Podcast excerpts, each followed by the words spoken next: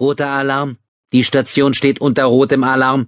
Alle auf die Gefechtsstationen. Dies ist keine Übung. Ich wiederhole, dies ist keine Übung. Die leblose weibliche Computerstimme dröhnte über die Alarmsirenen hinweg, die durch die Kommandozentrale der Sternenbasis 47 schalten.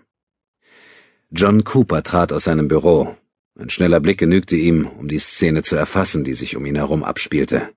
Jede Station war besetzt, und ein Blick auf die Hauptdisplays der Zentrale sagte ihm, dass alle Verteidigungssysteme aktiviert waren und momentan mit voller Kapazität arbeiteten.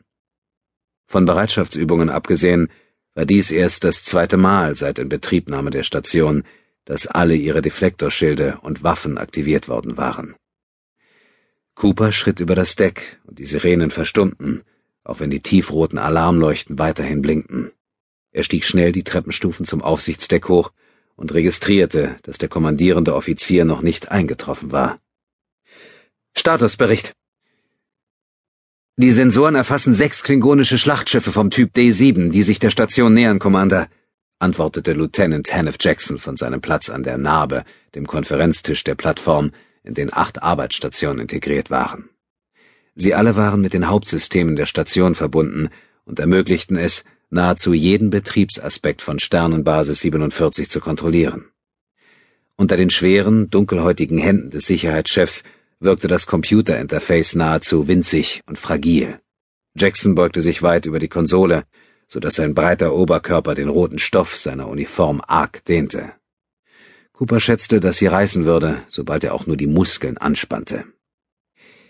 Ihre Waffen sind scharf und die Deflektoren aktiviert.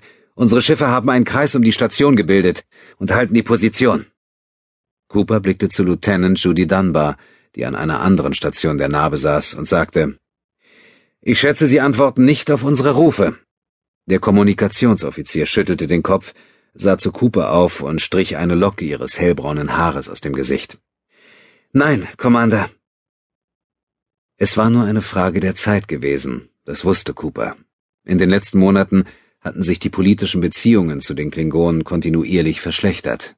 Viele Diplomaten der Föderation und Militärexperten der Sternflotte gingen nun davon aus, dass die steigenden Spannungen zwischen der Föderation und ihren langjährigen Gegnern und die bisher noch vereinzelten, aber immer häufiger werdenden Konfrontationen bald in offener Feindseligkeit endeten.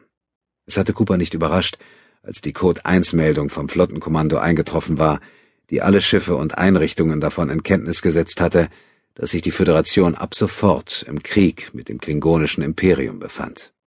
Selbst jetzt, ein paar Tage nach Erhalt dieser Meldung, stieg die Anzahl der Scharmützel noch, die sich Schiffe der Sternflotte und der Klingonen entlang der gesamten Grenze lieferten.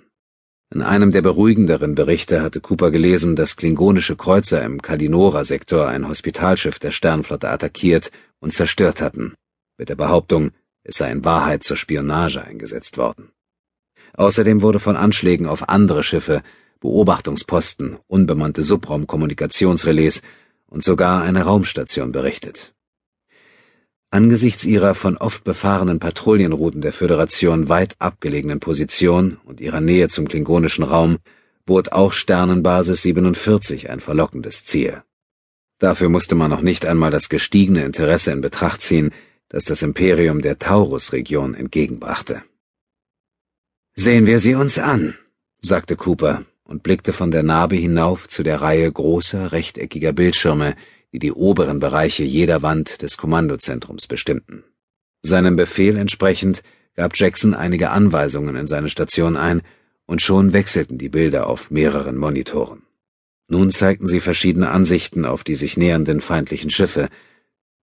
Sie treten aus der Formation und positionieren sich in gleichen Abständen um die Station, meldete Jackson. Momentaner Abstand liegt bei 7000 Kilometern. Als wollte er seine Aussage unterstreichen, deutete der Sicherheitschef auf einen der Bildschirme, der aktuell eine schematische Darstellung der Station und ihrer Umgebung zeigte. Ein großer blauer Kreis symbolisierte auf diesem Bild die Station, vier kleinere Kreise entsprachen den Schiffen der Sternenflotte, die im Ernstfall die erste Verteidigungslinie darstellen würden, und sechs feuerrote Pfeile bewegten sich in einer Formation um sie herum, die klingonischen Schiffe.